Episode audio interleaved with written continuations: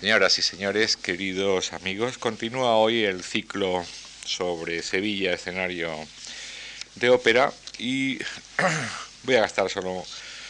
un minuto en dar la bienvenida al profesor González Troyano, que se va a ocupar hoy de hablarnos sobre los grandes arquetipos de la ópera en Sevilla. Eh, González Troyano es, gaditano, nació en Algeciras en 1940, es profesor de literatura española en la Facultad de Filosofía y Letras de la Universidad de Cádiz y sus publicaciones muy numerosas pues versan sobre diversos aspectos del teatro popular dieciochesco, los orígenes del casticismo, la imagen romántica de Andalucía y en general la literatura costumbrista. Y desde esta perspectiva ah, se ha acercado al mundo de la, del toreo. El torero héroe literario es un ensayo que obtuvo el premio San Patricio y el premio Antonio Díaz Cañabate. Y ya directamente en relación con el mundo de la ópera ha publicado La desventura de Carmen en Espasa Calpe, un libro de 1991. Eh, ha colaborado en varios, en varios volúmenes eh, colectivos, como el que citábamos el otro día sobre la ópera en Sevilla y acaba de publicar, uno de estos días saldrá ya en las librerías, una eh, excelente edición del libreto con sus correspondientes eh, traducción y comentarios de, de Carmen. Quiero agradecer al profesor González Troyano su colaboración con nuestras actividades culturales y a todos ustedes que nos acompañen. Muchas gracias. Buenas tardes y muchísimas gracias tanto al profesor Antonio Gallego como al profesor Jacob Cortines por haber tenido esta deferencia de permitirme estar hoy aquí ante ustedes y rendir este pequeño homenaje pues al papel que ha jugado la ciudad de Sevilla en el desarrollo del mundo operístico. Yo bajo ese título un tanto extraño de los grandes arquetipos, en realidad les voy a hablar de una cosa mucho más modesta y es la supuesta vinculación que hay entre los textos literarios y la ópera, sobre todo relacionado con el mundo de Sevilla. Dentro de las manifestaciones musicales, la ópera tiene como rasgo más específico su carácter dramático y exige, por tanto, un marco teatral para expresarse lo cual conlleva recurrir a un soporte literario que le permita, apoyándose en él, conjugar sus medios y su potencial musical. Por mucho que este discurso, el de la música,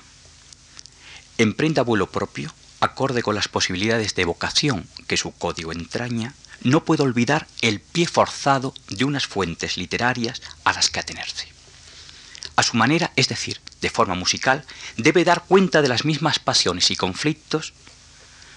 e incidir en los mismos caracteres que figuran en un previo texto literario. Esta obligada dependencia ha estado expuesta a diversas consideraciones a lo largo de la historia de la ópera. En unas épocas ha prevalecido la, la, primacía del texto conceptual y la música ha debido adecuarse fielmente a la palabra. En otros momentos, la música lograba liberarse de esa concreción verbal y se permitía una transcripción más autónoma, en la que el texto base se convertía solo en anécdota y pretexto. Pero de una u otra forma, la literatura ha debido facilitar un argumento con el que la música ha podido ya reelaborar esa creación tan específica como es una ópera. Complicidad, pues, siempre confesada, no siempre confesada con igual énfasis, pero en la que a las letras le recae, de todos modos, si no la función primordial, sí la originaria. En novelas y dramas suele estar casi siempre el germen de los libretos adaptados para el, para el posterior quehacer de los compositores. Pero de este préstamo no cabe deducir que la calidad del antecedente literario suponga garantía alguna para la realización musical hay óperas malogradas con el mejor de los sujetos literarios y óperas ejemplares con orígenes literarios muy mediocres. Tampoco suele ser siempre fácil identificar las claves que impulsan a compositores y libretistas a elegir ese texto original. Los puede movilizar el conflicto que padecen los personajes, el tipo de pasiones y de símbolos que entran en juego, la trama histórica, la pugna político-social, o incluso el marco mismo que evocan. Según qué sensibilidades y según qué épocas, surgen unas afinidades selectivas entre música y literatura que llevan a dar preferencia a uno u otro de esos elementos. A este respecto, si se piensa en el extenso repertorio de óperas, por otra parte bastante cualificadas, que de una u otra manera, por un motivo u otro, se enmarcan en Sevilla o, o evocan la ciudad, cabe interrogarse sobre el origen de tan residente motivación en compositores de lugares y tiempos tan dispares. En principio, parece ser sólo atribuible a la existencia de unas obras literarias previas, porque no es una tradición musical específica interna la que convoca una tras otra a esa serie de óperas, ni tampoco impone un motivo, un clima dramático, una tipología de personajes que exija respuesta y reclame eh, eh, continuidad en tan dispares compositores. Ni siquiera es la atracción de un fondo musical sevillano, popular oculto, que se preste a ser cultivado o relaborado, ya que sabemos, y aquí hay expertos en eso, cuán escasa incidencia tuvo la música autóctona en las realizaciones de todos esos títulos. Por tanto, recae en unas determinadas fuentes literarias ese papel iniciador de inspiración fundacional, sin ello, sin que ello excluya que una vez comenzada la serie, se diese un cierto efecto de repercusión y ya se situase el referente de Sevilla en disposición de ser abordado consecutivamente. Debe tenerse en cuenta que la ciudad en sí misma contaba con un patrimonio y un pasado cultural que le permitía asumir con verosimilitud los más variados papeles y ofrecer un escenario vital en el que podían hacerse creíbles las más extremas ensoñaciones. Y ese evidente potencial de Sevilla para el juego imaginativo ya estaba latente y en parte utilizado, aunque solo fuese por cuestión cronológica, en las recreaciones literarias de las que germinarán las óperas. Otro aspecto distinto se plantea al comprobar la capacidad de la música para magnificar personajes, pasiones, dramas y ambientes que, quizás, en las fuentes literarias quedaban solo esbozados o apenas pergeñados. Este poder de la música ha provocado que textos de escasa difusión y audiencia cobren otro relieve. Gran parte de las obras literarias originarias, aunque no todas, han conseguido otro aprecio por estar en la base de una producción operística. Incluso han sido releídas, de nuevo enjuiciadas, vueltas a valorar sólo como consecuencia de haber dado pie a tan vigorosa fecundación. Un principio de mínima jerarquía obliga, sin dudas, a conceder al tratamiento musical el papel de dispositivo básico en la vinculación de Sevilla con el universo de la creación operística. Pero, como es entronque, no por excelso, deja de tener su lado enigmático y de compleja justificación, quizás también convenga, en búsqueda de una mayor iluminación, adentrarse por esos ya aludidos antecedentes literarios y comentarlos en su función de génesis propiciatoria de unas imágenes de Sevilla que serán reutilizadas musicalmente. Cuando Beaumarchais escribe hacia 1773 El Barbero de Sevilla y unos, unos años más tarde, en 1778, Las Bodas de Fígaro, no es una época radiante para Sevilla. Más bien, por el contrario, es una atmósfera melancólica y apagada la que envuelve a la ciudad. El desplazamiento cada vez mayor a lo largo del siglo del tráfico comercial con América hacia el puerto de Cádiz ha provocado un evidente reflujo en la vida económica el esplendor disfrutado hasta tiempos recientes había sido deslumbrante, pero por ello mismo, por su condición de pasado, aviva la nostalgia. Las ilusiones que proyecta un pequeño reducto de ilustrados no son suficientes para sacar a la ciudad de su atonía dieciochesca. Aún queda lejos ese periodo romántico en el que Sevilla volverá a fascinar a escritores y a viajeros y a prestigiarse literariamente. Por tanto, tras la localización sevillana para sus obras realizada por Beaumarchais, cuesta encontrar otra justificación que no sea la de un nombre y una geografía literariamente cómodos y adaptables. Cuenta la ciudad con una tradición y una nombradía universal. Está dentro de la civilización europea, occidental, pero ya su emplazamiento empieza a ser fronterizo con el de otras culturas menos convencionales. Se encontraba, pues, en una situación intermedia y adecuada para que las escenificaciones, que no, debe olvidarse, planteaban cuestiones contemporáneas, resultasen verosímiles y, sobre todo, para que amortiguasen al proyectar sobre un marco social exterior y singular los posibles efectos de censura que el contenido crítico de las obras podían despertar en Francia. No parece, pues, que puedan rastrearse otras afinidades previas entre el discurso de las dos comedias de Beaumarchais y Sevilla. Ni los personajes, ni las situaciones, ni el clima daban pruebas de algún enraizamiento especial con las tradiciones de la ciudad. Ni tampoco la perspectiva histórica sevillana podía ayudar a comprender mejor lo que se debatía en escena. Aunque en 1764 Beaumarchais viajó a España, apenas ha quedado nada que atestigue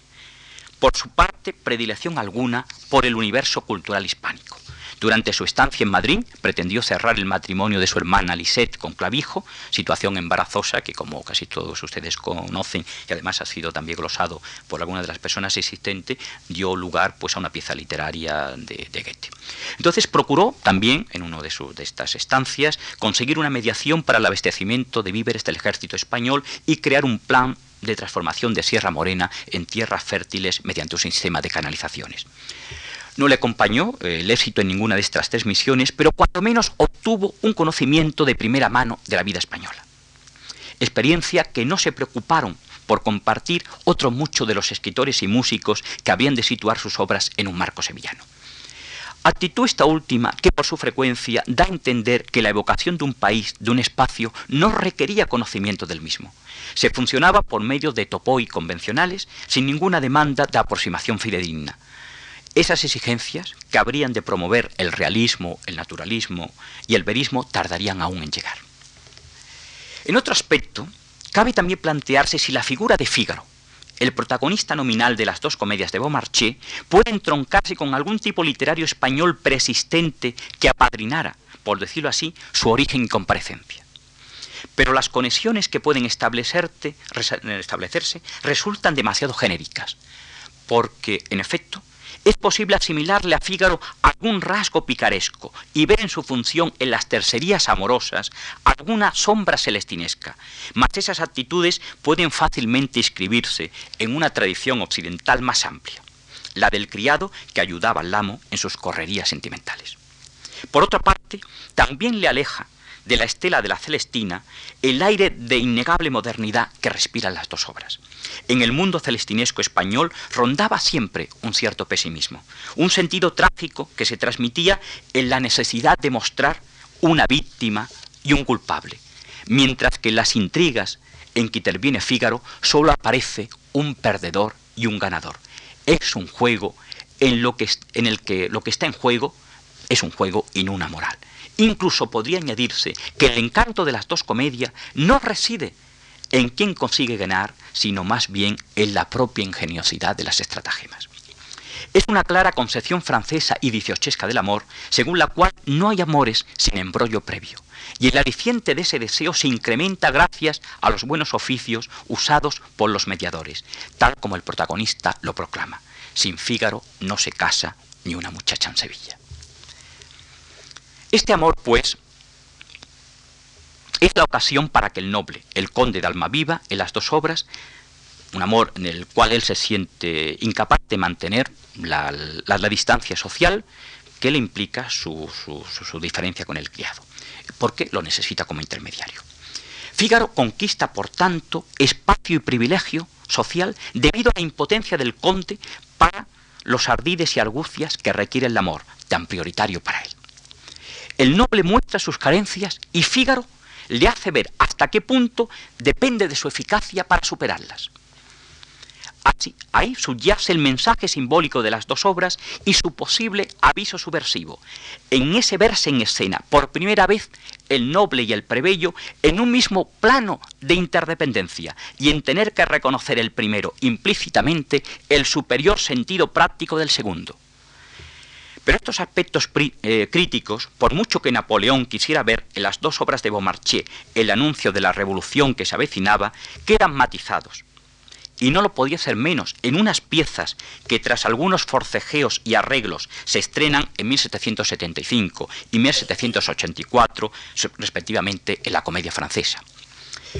Porque aunque queda más bien de manifiesto, aunque queda de manifiesto que la conciencia de Fígaro adquiere allí o mejor dicho, que él toma conciencia de su poder, no utiliza éste para desvelar socialmente la imposibilidad del noble ante sus pretensiones, ante sus pretensiones amorosas que tiene el conde de Almaviva. Más bien, lo orienta a concederse a sí mismo una victoria y un triunfo que reposa básicamente en la, habilidad personal de, de, Fígaro, sin que por ello la habilidad o esta victoria de, de Fígaro trascienda al grupo y a la clase social que él puede más o menos representar. La libertad que se anuncia es una libertad limitada, desde luego, y además desprovista, o está desprovista de prejuicios y convencionalismo. Y Fígaro se afirma en ella sin rastros de esa culpabilidad que aguijoneaba a tanto pícaro y sirviente español, obligados a justificarse siempre de, sus faltas y a sermonearse a sí mismos. En cuanto a fisonomía exterior y compostura y oficio, los atributos que adornan a Fígaro rezuman coherencia. Su misma profesionalización como barbero llena de posibilidades su alcahuetería al pedirle, al permitirle ello, acceso a las casas y a las confidencias.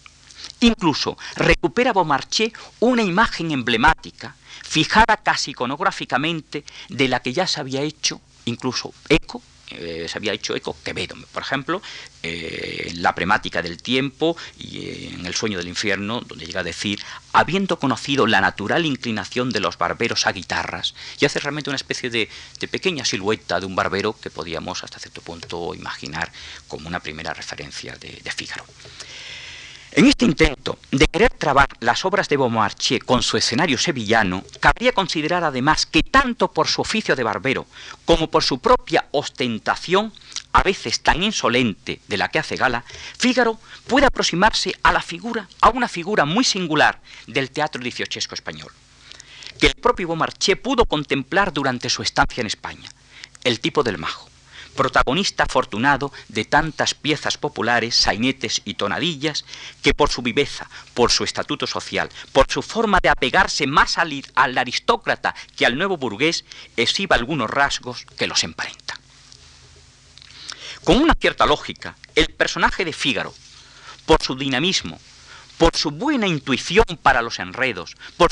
por su carácter taimado y maniobrero, se le han rastreado antecedentes más directos, en la comedia del arte italiana, a los que pueden conjuntarse además los buenos modelos teatrales de Molière y Marivaux. De todos modos, en su conexión con el magismo literario pueden encontrarse algunas claves para un estudio comparativista, no planteado hasta ahora desde esa perspectiva, que facilitaría puentes para una mayor naturalización de este barbero en el escenario de la Sevilla dieciochesca. También en algunos tapices, en algunos cartones y tapices para, los, cuadros de Goya, pueden verse deambular con atrevimiento y audacia algunos majos vestidos a la andaluza que no solo pueden ilustrar la imagen de Fígaro, sino que también pueden sugerir la del conde de Almaviva o querubino en alguna de las muchas simulaciones y enmascaramientos. Este afán comparativista no podría ir mucho más lejos, pues aunque en lo imaginario cabe ubicar a un Fígaro que todo lo ha visto y todo lo ha hecho, en una ciudad plural como Sevilla, con una extensa gama de experiencias, si se pretende, por ejemplo, buscar un ambiente que pudiera ser una réplica de aquel en el que escriben Beaumarchais o Ponte, se evidencia pronto lo alejados que en ideas y preocupaciones se encontraban por aquellos mismos años los círculos jovellanos, por ejemplo, perdón, los círculos de, de, perdón,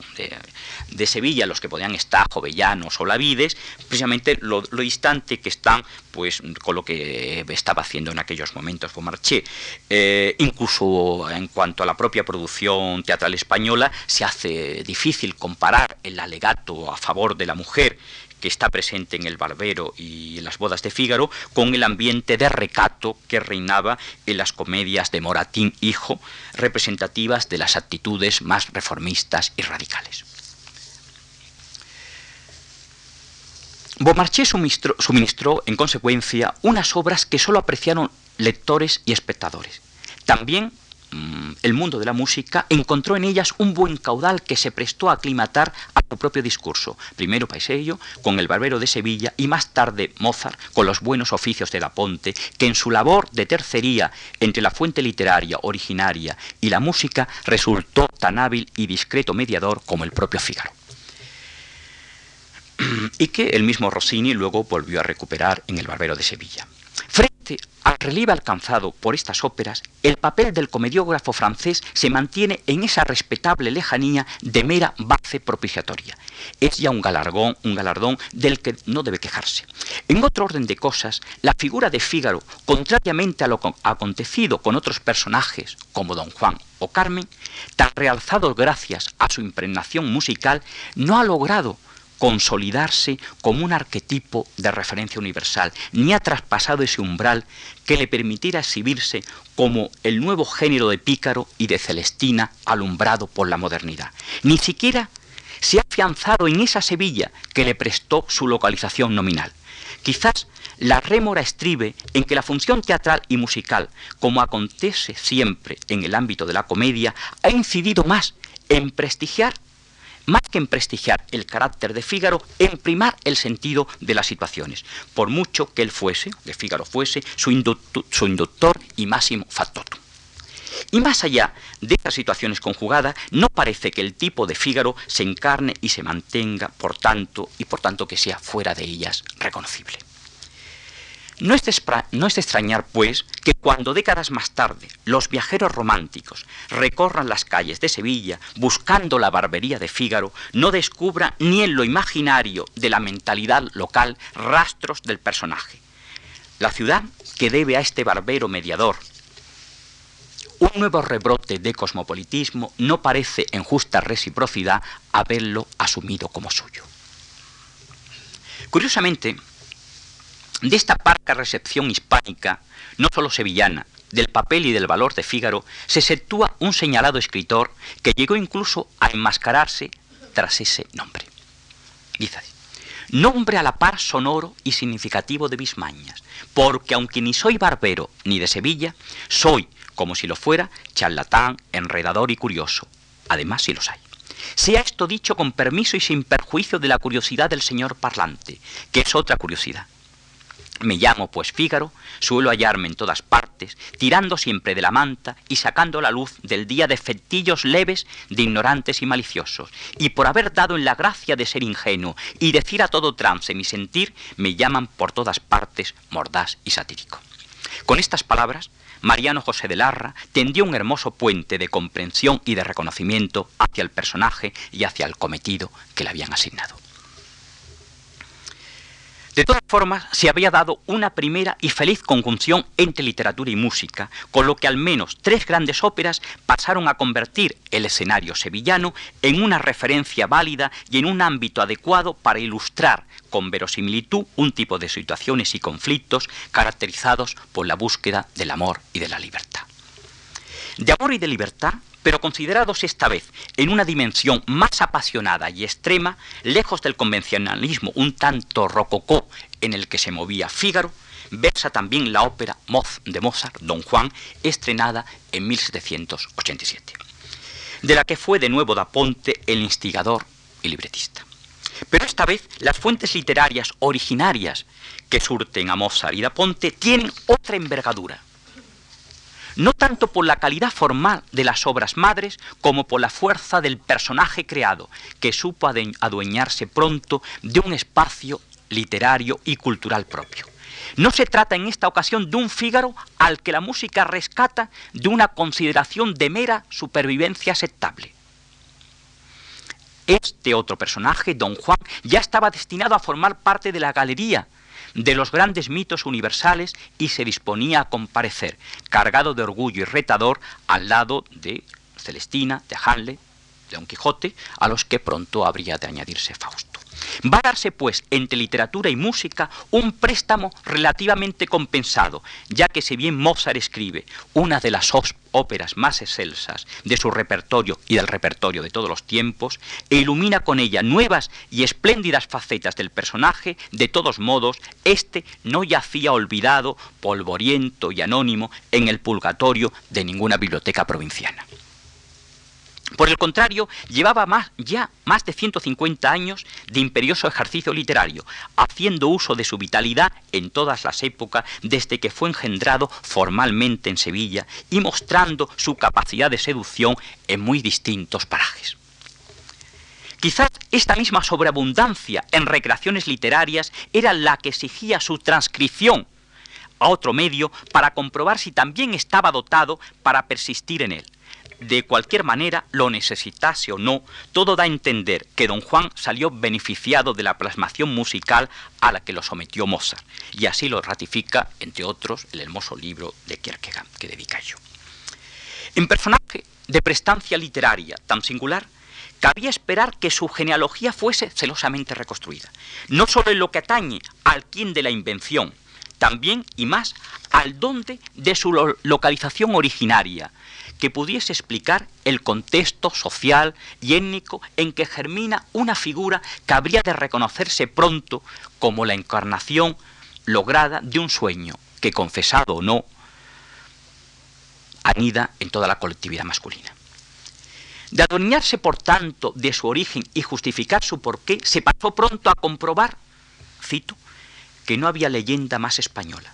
como nuestro corazón nacional está hecho de puros contrastes y el alma anónima que la ha imaginado parece haberse complacido uniendo en ella todos los extremos. Por eso, en esta leyenda hay escenas de mediodía y de medianoche, virginidad y pecado, carne moza y masa cadáver, orgía y cementerio, beso y puñal, en palabras de Ortega a las que él mismo añade estas otras, extraídas también de las, de las sugestivas meditaciones que dedica al tema. Desde que la leyenda se forma, no hay pueblo, no hay época literaria, no hay pensador genial, gran poeta, músico excelso, que no haya creído obligado, que no se haya creído obligado a enfrentarse con nuestro mal afamado compatriota. Con el afianzamiento de don Juan en el sur, al acreditar su crianza sevillana, se conseguía completar un tríptico español con una última figura que se hacía necesaria para iluminar, por su contraste, las otras tras la Celestina, una exposición de lácreas y represiones, tras la apuesta idealista y austera de Don Quijote, por fin un personaje hedonista, libertino y conquistador. Pero aún más, esta vez no es la voz de Castilla, ni la de la Mancha, es la de una tierra meridional que aguardaba su ocasión para convertirse en marco del más apasionado debate de la modernidad, el de los límites entre el amor y la libertad. Como indicaba Ortega, una o una serie de leyendas, como la del muerto vengador, habían ido gestando la floración de Don Juan. Pero una imagen ya más nítida del personaje se impone hacia la segunda o tercera década del siglo XVII, con obras como Tan largo me lo fiáis y El bulador de Sevilla, que han sufrido a lo largo de los tiempos distintas atribuciones, desde el Calderón de la Barca a Tirso de Molina, al mismo tiempo que se ha dudado sobre a cuál de las dos le correspondía la primacía textual. Y la verdad, sobre estos, el próximo día que el profesor Cortine les hable, ustedes van a tener opiniones muy autorizadas. Las investigaciones más recientes han hecho comparecer al cómico Andrés de Claramonte como el virtual autor sin cerrarse por ello todavía un capítulo de interrogantes significativo, tanto por el ansia puesta por estudiosos y eruditos para desvelar el enigma, como por la propia resistencia en aflorar ese nombre que se responsabilizase de la paternidad de hijo tan reprobo. Pero de mayor interés que esa búsqueda filológica es otra que parece que parece haberse emprendido en la propia ciudad para forjarle unos orígenes reales a don Juan,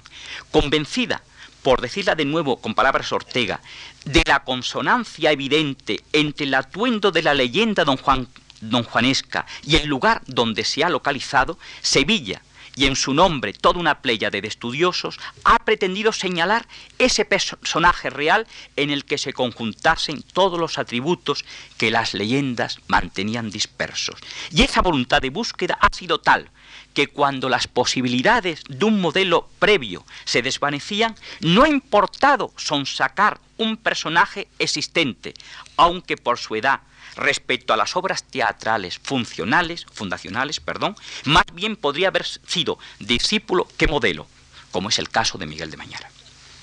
Pero esta forma de no resignarse ante la primacía de lo imaginario, en una creación de estas características dice mucho de lo viva que ha estado siempre la consonancia entre la ciudad y don Juan. Incluso el propio desplazamiento que el autor de la edición originaria realiza hacia el pasado, a la Sevilla de Alfonso XI, del momento histórico en que transcurre la obra, ha sido interpretado como una forma de velar y de eludir posibilidades de, de identificación comprometedoras. Puede pensarse, pues, que tanto el barroco sevillano hace comprensible la presencia de don Juan como éste, con sus rasgos, ayuda a explicar el propio fenómeno del barroco. Una acomodación desde luego inestable, porque de una ciudad cosmopolita, sensual, en pleno apogeo económico y dominada por una aristocracia tan rica como anclada en viejos prejuicios y en rigidez moral, es previsible un carácter como el de don Juan. Pero don Juan también es el burlador, que sin dejar de ser el heredero directo de todas esas prerrogativas se va a convertir en el encargado de transgredirlas. También lo mismo que abandona y se desarraiga de tantos otros valores, en esa continua demanda de fiesta y desafío, vese obligado a cruzar sus límites geográficos nativos y adentrarse por otros países en búsqueda de esas experiencias que pronto deben ser agotadas. Porque don Juan y esta puede ser una de sus invariantes, presiente lo imperfecto de cualquier entrega amorosa, su fragilidad, su limitación en intensidad y tiempo, y por tanto, escéptico ante tanta ilusión fracasada, asume la postura del negador de toda posibilidad de, perduración del amor. En ese, en ese, ir y venir de un sitio para otro, no solo le surgen amores a don Juan, también son nuevos dramaturgos, poetas, músicos, los que le quieren hacer otras propuestas de actuación al personaje, en muchos casos dulcificando sus envites más trágicos o desplazando el centro de gravedad de su carácter. Así, por ejemplo, si en las, leyendas fundacionales de Don Juan existían dos contrapuntos que lo delineaban por igual, uno, el de su comportamiento ante el amor, solo dispuesto a vivirlo un instante, como una apuesta efímera, y otro, el de su reto ante cuantos querían fijarlo, sedentarizarlo, haciendo perdurables los encuentros, perenne los compromisos. Las distintas versiones posteriores darán más nitidez a uno u otro comportamiento en función de épocas y sensibilidades. En España, tras el burlador de Sevilla, seguirá dentro del repertorio teatral La venganza en el sepulcro, eh, compuesta hacia finales del siglo XVII por, por, Alonso de Córdoba, y No hay plazo que no se cumpla y deuda que no se pague y convidado de piedra de Antonio Zamora, publicada en 1722. Pero ya antes, todavía en el siglo XVII, con un repertorio de la comedia del arte, ha conocido los escenarios italianos. Y en Roma, en 1669, una primera ópera le presta al personaje voz para el canto. Molière, en 1665, le concede transitoriamente hospitalidad francesa y así, sin apenas discontinuidad, se cultiva una tradición literaria que no dejará de reclamar la atención de los músicos. Gluck recurrirá a ella, a esta imagen, para su ballet de Don Juan en 1761 abriéndose esas expectativas que Da Ponte y Mozart colmarán de forma tan satisfactoria en una ópera. Al patrimonio de la ciudad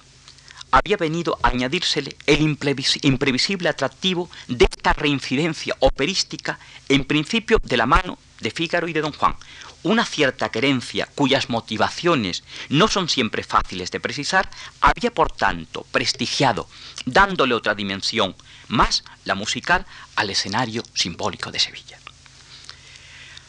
Todavía, si esta referencia se hubiese mantenido dentro de un universo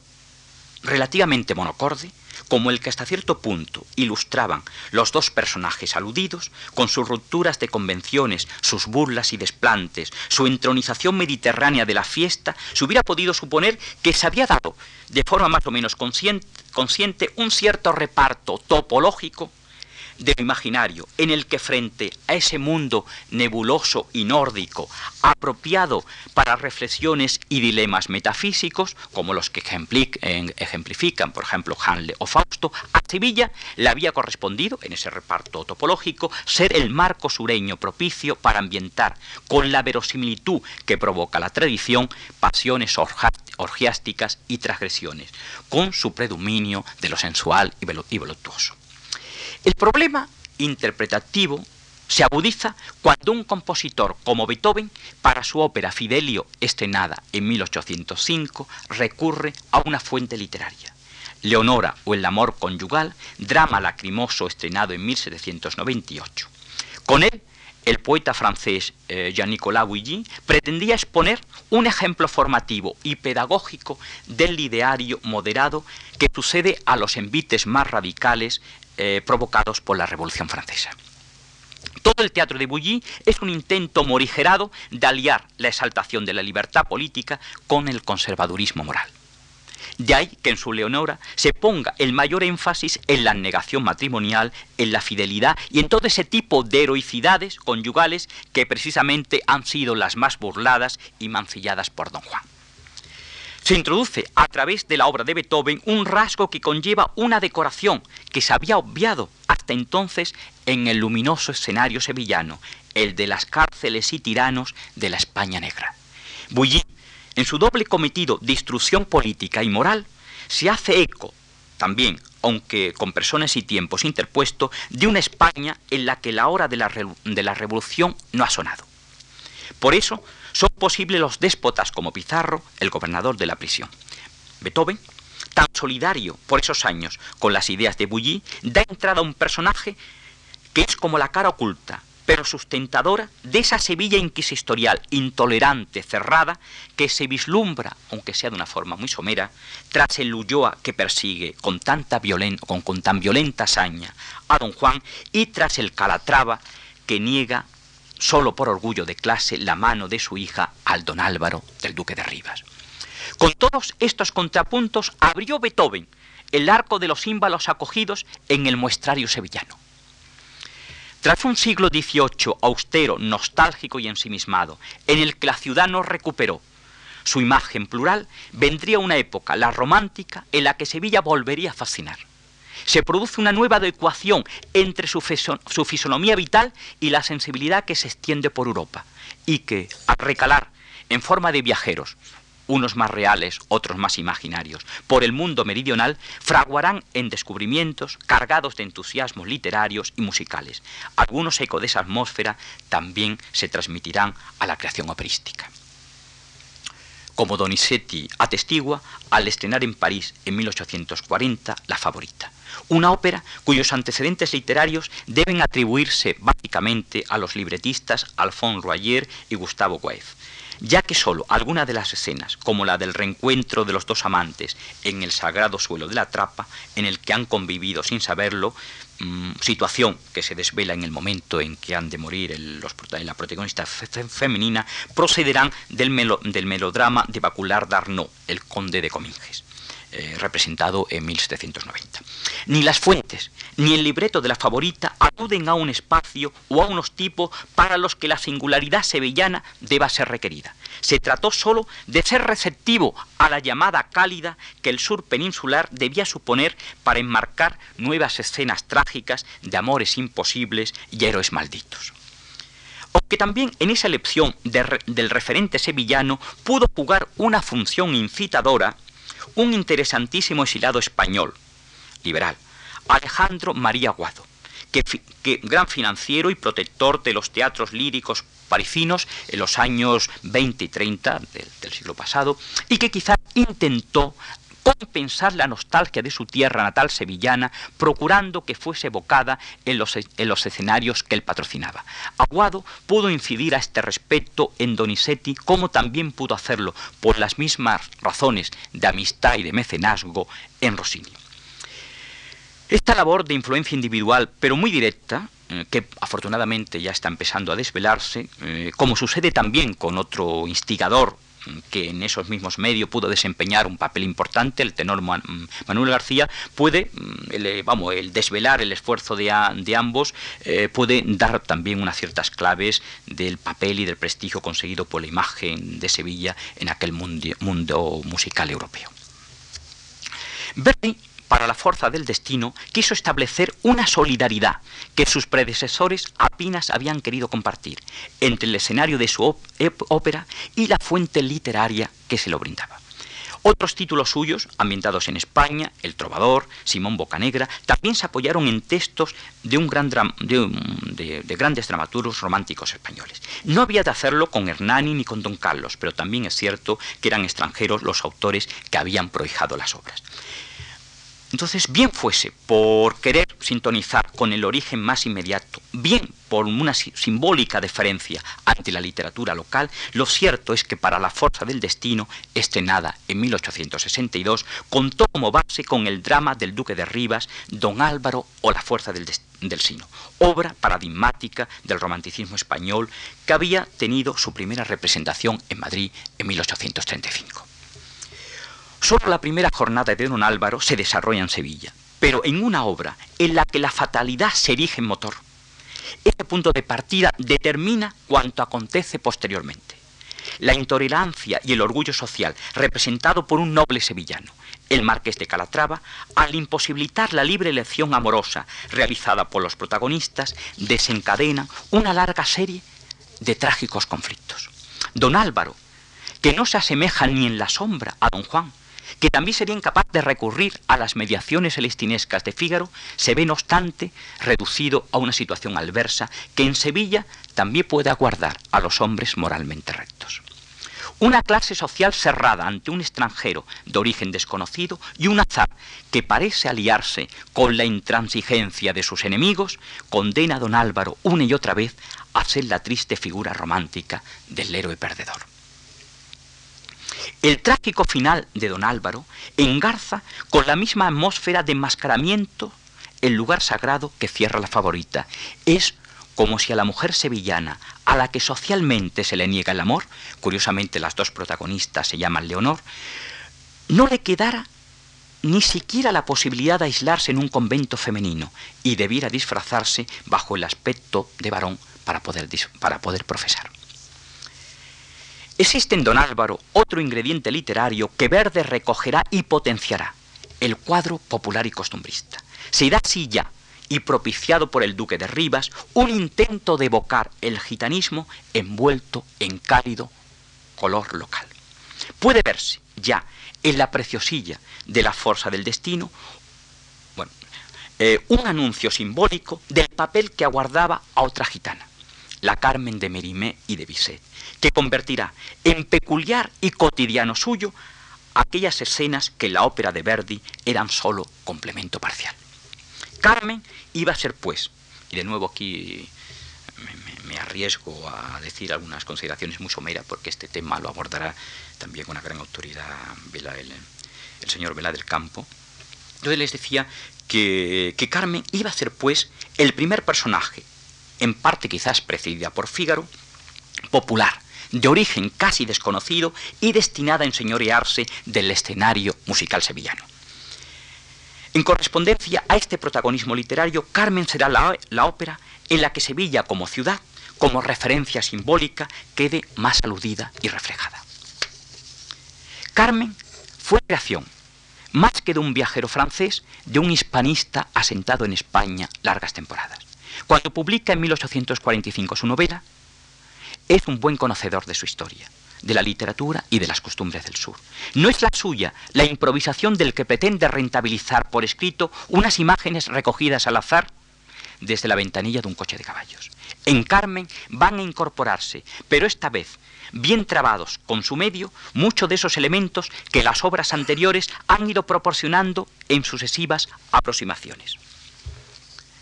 En Carmen hay seducción, hay celestinaje, hay sensualidad y hay transgresiones. Hay denuncia de la tiranía y de la intolerancia, pero, sobre todo, reto y lucha para conseguir un mayor espacio para el amor y la libertad, para una libertad que además había de usar una mujer. Esas mujeres, esa Leonor, que han sido víctimas en las obras anteriores, encuentran por fin una voz activa y desafiante. Pero esa valentía y arrojo, por mucha fuerza testimonial que arrastre, sufrirá el correctivo trágico de la muerte por manos de la intransigencia de un hombre venido del norte. Con un comportamiento como el suyo, la Carmen, mujer y gitana, hubiera estado destinada a un, a un silencio al agotarse las ediciones de la obra de Mérimée. Pero Bizet, en 1875, la extrae y con el nuevo poder de la música la convierte en emblema de nuevos valores. Sevilla misma recibe en la ópera una magnificación entusiasta de un tipo de vida en el sur. Pero la ciudad tardará en ser receptiva ante esta apología procedente del extranjero y durante años rechazará el papel de la heroína. Este es uno de los temas que merece más reflexión. Con todos los títulos anteriores, fuentes literarias y óperas, parecía haberse creado un estatuto específico en lo imaginario para Sevilla. Una serie de conflictos y pasiones localizados en su ámbito habían adquirido la naturalidad que requiere un acontecimiento artístico para resultar verosímil. Las repeticiones habían tipificado las virtudes de su escenario, aunque permaneciese el misterio del porqué de muchas de las conjunciones experimentadas. Pero todavía, para, finalizar, una nueva ratificación aguardaba, y ese refrendo vino la da un compositor ya del siglo XX, Prokofiev con su ópera Las bodas en el monasterio, estrenada en 1846, una comedia del autor irlandés Sheridan, La dueña, representada en 1775, en la que de nuevo Sevilla, recuperada, recuperaba el clima familiar de Fígaro y Beaumarchais y se, y se disponían los enredos y las intrigas para que triunfase el amor y la libertad frente a las convenciones sociales y la tiranía. Muchas gracias.